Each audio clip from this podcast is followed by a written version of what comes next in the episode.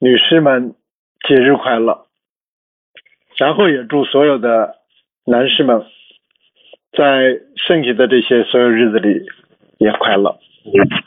呃，为什么开这个会？几年前我陪央视的童老师去三沙市调研考察的时候，在一个无人的小岛上，我们看到了一大桶。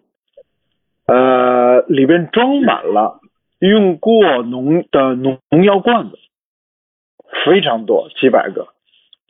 那是余菌清的罐子，远在我们祖国的最南方，在海上，在无人岛上，都已经有了这样大量的农药包装残留、废弃物。那么在这之后的几年，我们不断的看到，在河滩、在鱼塘、在农田、鹿港这样的农药包装物，当然地膜也随着广泛的应用呢，越来越多的被使用了。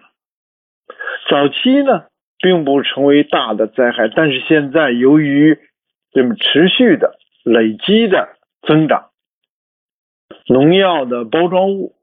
以及残呃地膜的残留物越来越影响了我们的生态环境。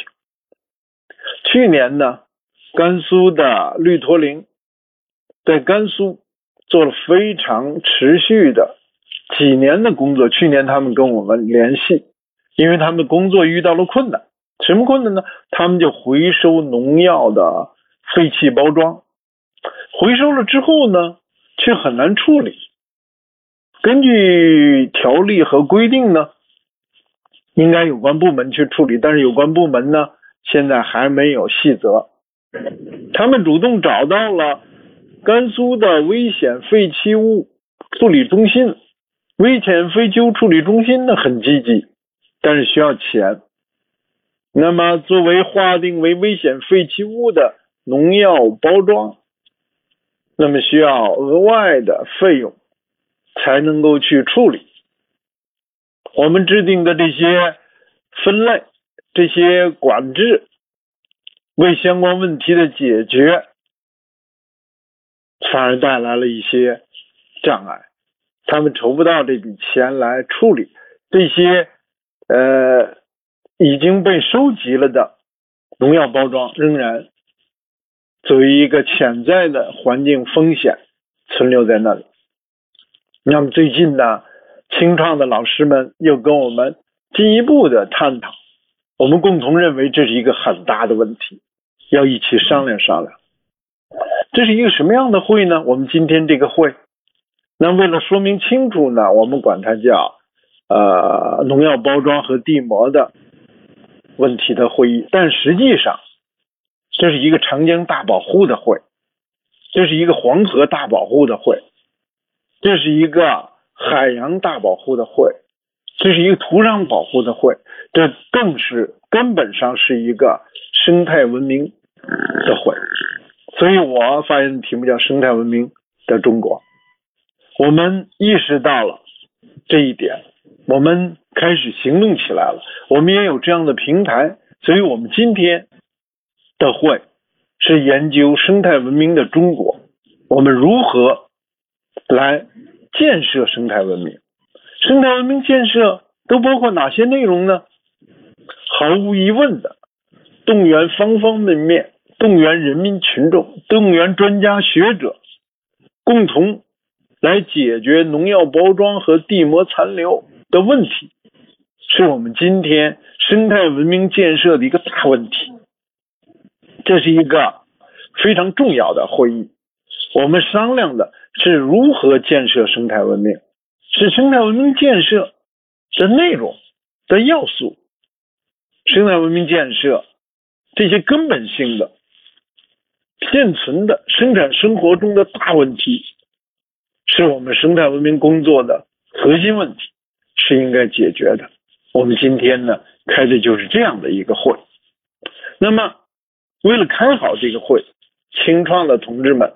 和所有与会的嘉宾们进行了反复的交流，我们将会从相关问题的一开始到最后的终结，从生产者责任到相关法律法规，到使用者如何改善，到最后动员社会力量的参与，我们是全线的去探讨，希望给相关的各个方面，这不只是一个农业问题，也不只是一个市场监管的问题，也不只是一个。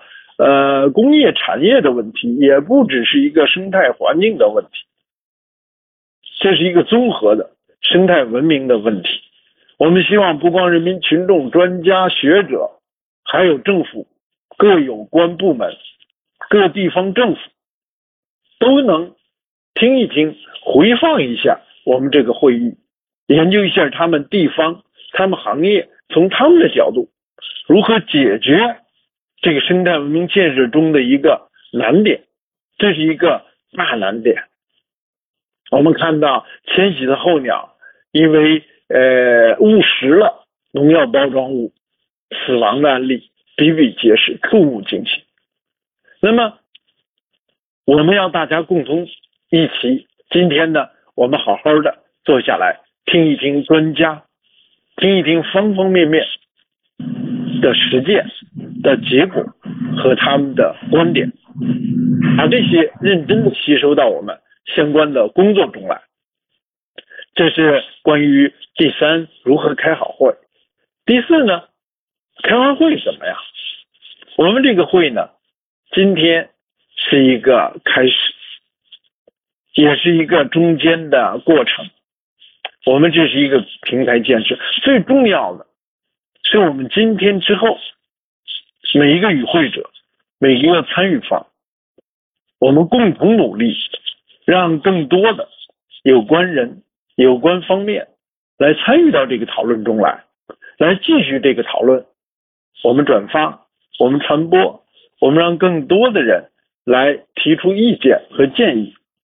我们推动相关的法律法规制度的建设，我们推动参与落实。相关法律法规和制度，我们仍而且还在研究呢。环境公益诉讼，那么利用环境公益诉讼这个法治的工具来推动相关问题的解决。那么，希望今天大家能够畅所欲言，抛砖引玉，希望能够充分的讨论。希望能够为相关问题的解决做出我们的贡献。我在此再次感谢会议的组织者，特别是清创的老师们，也再次感谢所有欣欣然答应参加会议并发表真知灼见的与会嘉宾们。你们的鼓励。你们的支持，你们的参与，还有你们后面的我们共同的传播，将是这一次、这一场、这一项生态文明建设工作的重要的力量。让我们共同坚持生态文明思想，让我们共同践行生态文明思想，让我们共同的把我们的美丽中国，把我们的人类命运共同体。把我们的地球生命共同体建设好，这是保证我们的健康、保证我们的生命的重要的一部分。感谢大家。